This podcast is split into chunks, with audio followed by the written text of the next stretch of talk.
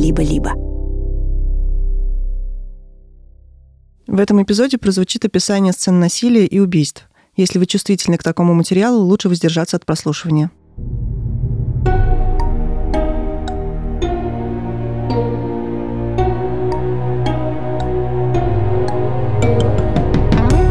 Привет! Вы слушаете второй эпизод подкаста, основанный на реальных событиях, который мы сделали в студии «Либо-либо». Меня зовут Аня Карпова. Я журналистка и сценаристка документальных проектов. В первом эпизоде этого подкаста я рассказала о семье Алексея Захаренкова. В 1990 году старший брат Алексея Сережа был похищен и убит маньяком. Если вы не слушали прошлый выпуск, советую вам начать с него – в этом эпизоде мы расскажем о маньяке, который убил Сережу и других мальчиков, и чьи преступления спустя 35 лет легли в основу художественного сериала «Фишер».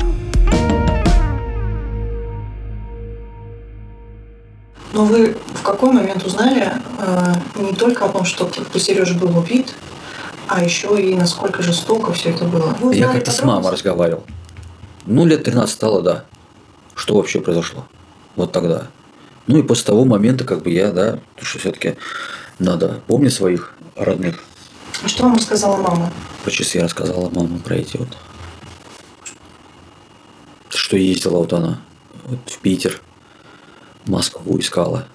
Потому что там, говорит, много чего. Ну, потому что где-то находили. Да? Находили еще какие-то трупы, говорят. Вот как вот мама рассказала. И вот она ездила на свидетельствование. Потом криминальная хроника, вот это НТВ как раз вот. Мы первый раз увидели, вот уже супруги женаты были.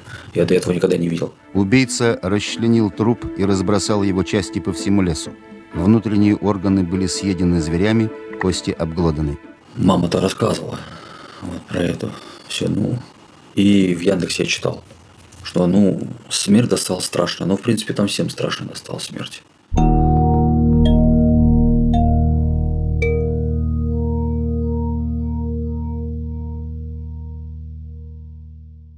Последние 10 лет я снимаю документальные фильмы и делаю материалы о пытках, насилии и убийствах. Естественным образом, как защитный механизм, у меня выработался определенный цинизм при работе с такими темами. Я называю его костюм журналистки. Это дистанция, которую я беру в отношении героев и событий, и она достаточная для того, чтобы проявить эмпатию в работе, но при этом она позволяет мне, вернувшись домой, оставить за дверью мрак реальной жизни – и меня уже не удивляет, до какой степени человек может быть жесток другим людям. Но показания Головкина о том, что он сделал со своими жертвами, пробили мою броню, которая до этого меня годами защищала. Каково было маме Сережи и семьям других убитых мальчиков, представить просто невозможно. Семья Захаренковых узнала о Головкине, когда тот был арестован. Это произошло в 1992 году. На очной ставке его опознала его самая первая жертва, спустя 9 лет после нападения. Это произошло возле пионерского лагеря «Романтик» э, в Одинцовском районе. Головкин подкараулил подростка. Он в уголовных делах фигурирует как Андрей К., который вышел тайком покурить. Головкин к нему подошел, достал нож, начал угрожать, связал ему руки, а, надел на голову что-то, возможно, кепку, повел мальчика в лес. Он сделал импровизированную виселицу, он затянул на шее Андрея петлю. Какое-то время он наслаждался агонией. Андрей в это время, видимо, впал в беспамятство, и Головкин решил, что Андрей погиб, и ушел. И этот несчастный подросток выжил. Вы слышите голос журналистки Маши Погребняк. Вместе со своим другом Митей Лебедевым Маша ведет Рукрайм подкаст «Дневники Лоры Палны», в котором дальше я цитирую описание проекта, они рассказывают друг другу истории самых кровавых, резонансных и интересных серийных убийц России и всего мира. Я поговорила с Машей и Митей о том, как они делают один из самых популярных русскоязычных подкастов о маньяках и убийцах, и попросила их пересказать биографию Сергея Головкина, которую можно найти по открытым источникам в сети. Это путь, который не так давно проделал Алексей Захаренков, когда вбил в поисковик имя маньяка. В попытках узнать, почему следователи не нашли тело его брата, Алексею пришлось пробраться через десятки страниц подробного описания сцен убийств. У Головкина была так себе семья. Он родился в 59 году, и жил он в Москве с родителями и сестрой. Э, жил он в районе столичного ипподрома.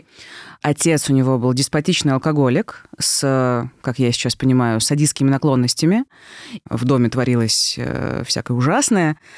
Он э, бил свою жену, бил своих детей – Головкин в детстве очень-очень много болел, бесконечно. У него были проблемы с кишечником, с желудком, у него был дефект грудины, из-за которого он все время сутулился, Несмотря на то, что Головкин был не из суперобеспеченной семьи, он умудрился поступить в элитную московскую школу. Там, где учились дети, которые были гораздо обеспеченнее, чем он. Это тоже, разумеется, э, ну, влияло на то, как он там был представлен. То есть какой-то мальчик из семьи алкоголика, сутулый, весь в угрях и так далее. Девочки мне интересовались, э, мальчики над ним издевались. Часто, когда мы говорим о преступниках и пытаемся понять причины их действий, мы ищем так называемые отклонения в их биографиях, и начинаем думать, а, так это уже тогда было понятно, что с ним что-то не так. Мы ищем события в прошлом, которые как бы подвели человека к преступлению.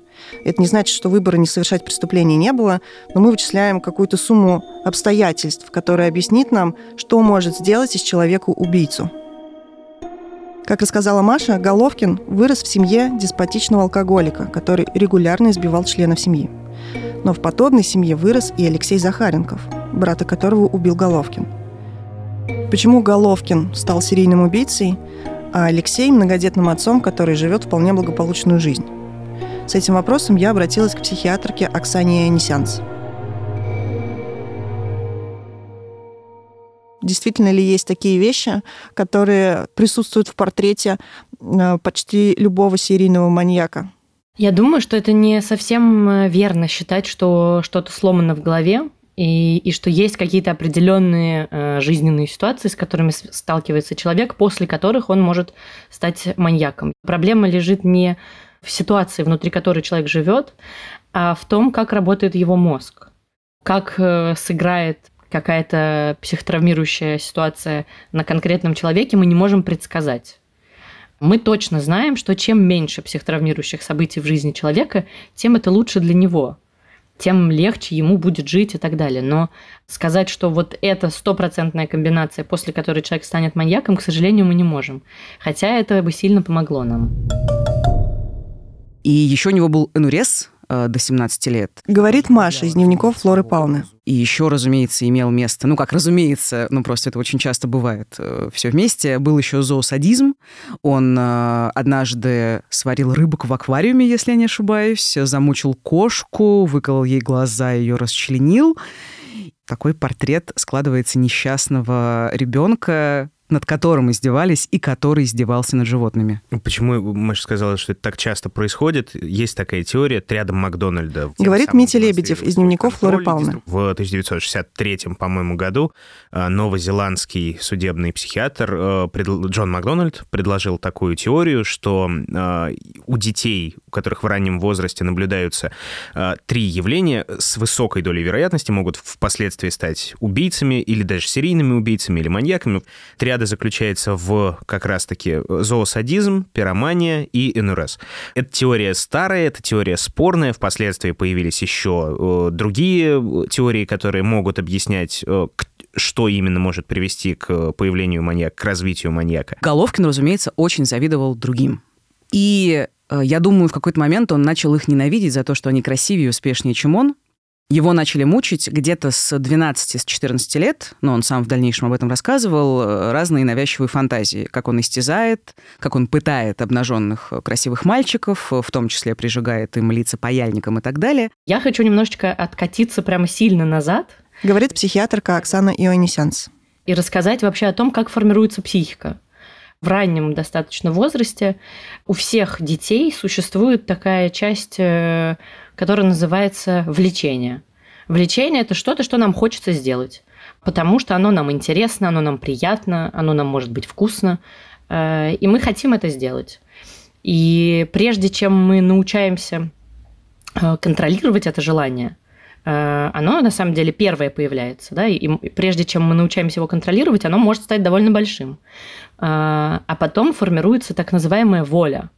За волю отвечает лобные часть головного мозга, и воля – это то, что формируется у человека с возрастом в течение многих лет. Да, поэтому, когда я вижу конфету, нет сомнений, я хочу ее взять. Но возьму я ее или нет, зависит от того, насколько развиты мои лобные доли. Так вышло, что многие наши высшие психические функции, эмоции и поведенческие реакции в головном мозге расположены очень близко друг к другу. И сексуальное влечение, и агрессия расположены максимально близко в той части, которая называется лимбическая система. И есть еще совершенно, на мой взгляд, прекрасная теория о том, что э, в головном мозге, в этой лимбической системе, в момент, э, когда мы обнаруживаем человека с э, высоким уровнем агрессии и гнева, у него возникает так называемая лимбическая гиперактивность. То есть у него становится больше вот этого влеченческого да, желания, при этом э, волевая и лобная гипоактивность. И это приводит к тому, что э, эмоций очень много, и эта часть мозга работает слишком сильно, а лобная часть, которая отвечает за контроль, работает сильно слабее. Это приводит к тому, что возникают вот эти моменты, связанные с недостаточным контролем над поведением. Семья Головкина жила у ипподрома, и он очень полюбил лошадей. Он ходил в конноспортивную школу, а потом поступил в Тимирязевку на зоотехника-селекционера. И по его воспоминаниям, на старших курсах академии у него случился какой-то конфликт с подростками лет 12-14, якобы потому, что он не дал им сигарет. То есть можно себе представить, он взрослый, в общем-то, уже мужчина, который всю жизнь страдал от таких 12-14-летних э, подростков в школьные годы. И тут происходит ровно то же самое, хотя, казалось бы, с ним этого произойти не должно было. Его избили очень жестоко, у него была черепно-мозговая травма, ему разбили нос, ему выбили зубы, и многие эксперты в дальнейшем называют этот момент решающим, потому что Головкин окончательно решает мстить, и именно мальчикам 12-14 лет с ярко выраженными хулиганскими наклонностями. В 1982 году Головкин устроился работать на московский конный завод номер один. Это в Одинцовском районе, рядом с поселком Горки 10. Он продолжил фантазировать о пытках над подростками и, наконец, решился на первое нападение. То самое в пионерском лагере «Романтик», после которого пострадавший мальчик все-таки выжил. На полноценное первое убийство э, Головкин пошел в апреле 1986 -го. Это случилось в Дмитровском районе Подмосковья. Э, Головкин катался на электричке бесцельно, вышел на станции Катуар, побрел по дороге вдоль леса и заметил 15-летнего мальчика на велосипеде, который собирал березовый сок. Мальчика этого звали Андрей Павлов. Он приехал к бабушке с дедушкой в соседний поселок. И далее могу процитировать э, то, что произошло со слов Головкина, ну, в общем-то, это цитата из его допросов. «Я прошел вглубь леса и увидел, что он курит. Под предлогом того, чтобы он дал мне спичек, я подошел к нему. Когда он доставал спички, я схватил его за одежду в области груди, достал нож, отвел его вглубь леса метров на 20. Никакого сопротивления он мне не оказывал, так как был напуган. Я связал ему веревкой руки лег на него, но акта мужеложества совершать не стал, а накинул ему на шею спереди веревку и завязал простым узлом сзади, стянув таким образом петлю. После этого я оттащил его еще немного в сторону, затем спереди прирезал ему горло. Уже после этого я ножом сделал несколько надрезов на его мошонке, при этом я получил удовлетворение в половом и психологическом плане. Помню, что еще лежал снег, и когда я по нему проходил, оставались следы. Руки у меня были в крови, и я их, кажется, вытирал о снег. Это конец цитаты. Тело Андрея Павлова нашел на следующий день его собственный отец. Следователи опросили местных жителей, и с их помощью был составлен портрет подозреваемого – высокого, сутулого, черноволосого мужчины. Этот, самый первый портрет, был больше всего похож на Сергея Головкина. Следующее убийство он совершил уже в том же 86 году. И все происходило по одной и той же схеме. Головкин ездил по Подмосковью, выслеживал мальчиков и нападал.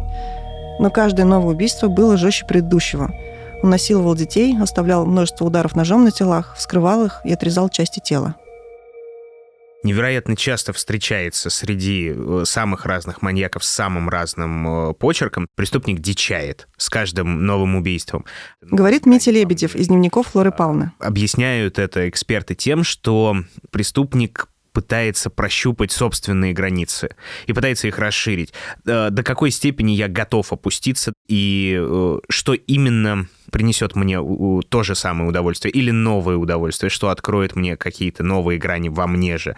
Это э, одно из таких объяснений. Второе, что чувства притупляются то, что приносило удовольствие в первые разы, сейчас уже не так трогает, не так триггерит, и он либо вынужден идти дальше, либо он идет дальше осознанно. Первые убийства происходили в разных районах Подмосковья, и из-за этого преступления не объединяли в одно дело. А потом случилось то, из-за чего Головкин смог продолжать убивать еще несколько лет. А как появилось прозвище Фишер? Это очень странная история. А, следователи опросили знакомого мальчика-подростка одной из жертв. И этот мальчик рассказал, что у забора лагеря якобы периодически появляется некий э, мужчина высокий, у которого на руке была татуировка. Татуировка э, змея, обвитая вокруг кинжала, и надпись «Фишер». Ну, погоняла. Этот Фишер якобы общался с ребятами, рассказывал, что он там сбежал из тюрьмы и так далее. И со слов этого мальчика составили фоторобот. И начались проверки. Ну, проверяли людей с похожей фамилией или с похожей кличкой, или искали у всех татуировки со змеей и так далее, и так далее. И в целом в этот момент, в этот период о Фишере ходили совершенно ужасные слухи. Он укоренился в таком народном сознании, как ужасный, страшный насильник, где-то убийца, некий бывший уголовник, который охотится за детьми. И тогда же вот в пионерских лагерях начали дети пугать друг друга, что вот будешь плохо себя вести, придет Фишер. Про него писали на стенах, там просто Фишер, э, вырезали его имя на скамейках. Ну, то есть он стал реально каким-то мифом, и в действительности его, этого Фишера, вот этого страшного уголовника с татуировкой не существовало, потому что мальчик все выдумал. Опираясь на новые показания, следователи пошли по ложному пути. Головкин в это время продолжал работать в коневодстве. Ему выделили небольшую комнату на конезаводе. Он скопил деньги и купил себе бежевые «Жигули» и гараж. И под гаражом Головкин выкопал погреб. Изначально, как он сам говорил, он хотел сделать мастерскую, а потом он передумал и сделал там фактически пыточную, потому что ему хотелось убивать и дальше, и делать это там, где его никто не увидит. И что он сделал? Он погреб забетонировал, он э, сделал лестницу, он прибил специальные крепления для подвешивания, он повесил две мощные лампы и привез туда огромное количество всяких ужасных инструментов, типа там кувалды, веревки, топоры, э, ножи, стилеты, паяльные лампы, скальпель и так далее. Фоторобот Фишера, который был составлен по ложным показаниям, висел на КПП поселка Власиха, когда Светлана, тетя Сережи Алексея Захаренковых, пришла туда в очередной раз, чтобы проверить, не нашелся ли ее племянник. Но в тот момент мыслей, что Сережа мог стать жертвой преступника, ни у кого не было. Я вот читал в интернете, там же он написал, что как он его убил. Говорит Алексей Захаренков. Да, он к нему подъехал то ли перхушка, то ли лесной городок, я вот это вот не помню. И он же к нему, он же сказал, что к нему подошел, он сказал, да, и он сказал, хотел цветы взять, тетя Свете. А он говорит, ты, говорит, мне помоги машину, типа, говорит, толкнуть. И мы, говорит, э, ну, типа, завести. Мы, говорит, поедем на дачу, я тебе, говорит, дам цветы. И все. То есть, ну, брат, э, все говорят, что он ну, был добрый, доверчивый. Вот. Он ну, уехал. То есть сел в машину к нему и все. Сережа стал первой жертвой, которую Головкин привез в подвал своего гаража. В этот раз убийца, уверенный, что никто ему не помешает, дошел до запредельного уровня жестокости. Показания Головкина в убийстве Сережи Захаренкова можно найти в интернете. В них он рассказывает, что Сережа был изнасилован, затем убит и расчленен. Головкин пошел на несколько чудовищных экспериментов, совершил акт каннибализма, а еще оставил себе в качестве трофея череп мальчика и его наручные часы.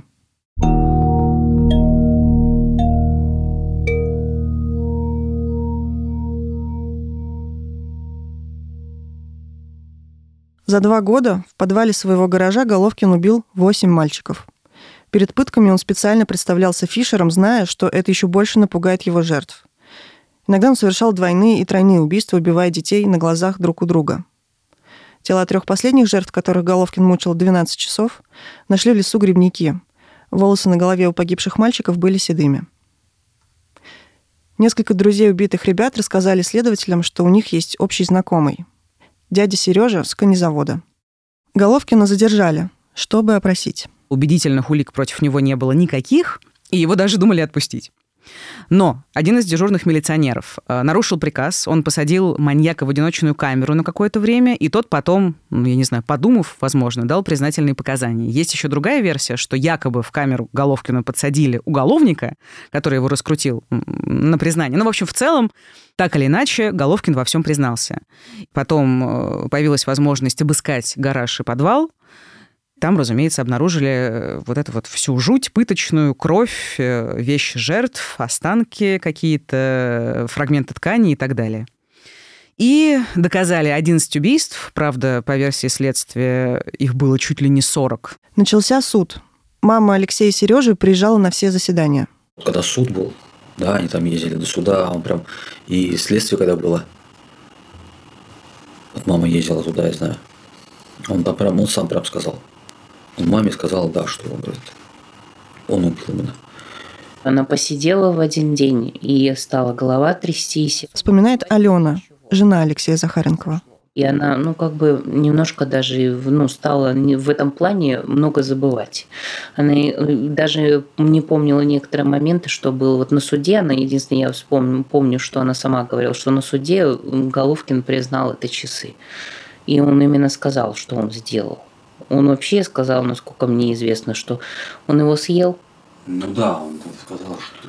И он сказал это вслух, и он улыбался при этом, и ни грамма не сожалел об этом. В плане, ну я вот после этого она упала в обморок. Это я помню именно вот то, что рассказывала мне свекровь.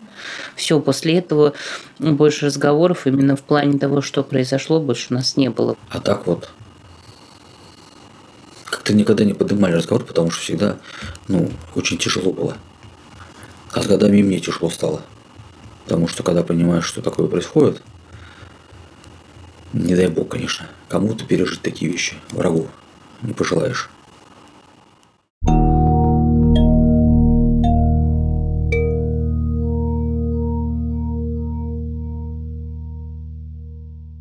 Частая история, которая вызывает легкую оторопь, когда э, перечисляют вот такой вот великолепный, огромный букет страшных каких-то расстройств и э, поломанности человека, доказательств поломанности человека, и при всем при этом суд признает его вменяемым. Как же так? Он же невменяемый, он же больной, сумасшедший, его надо казнить обязательно, чтобы окончательно лишить э, общества его чудесного присутствия. Но тут э, вступает в дело, к сожалению, такая вещь, как юридическая вменяемость, ну, к сожалению или к счастью.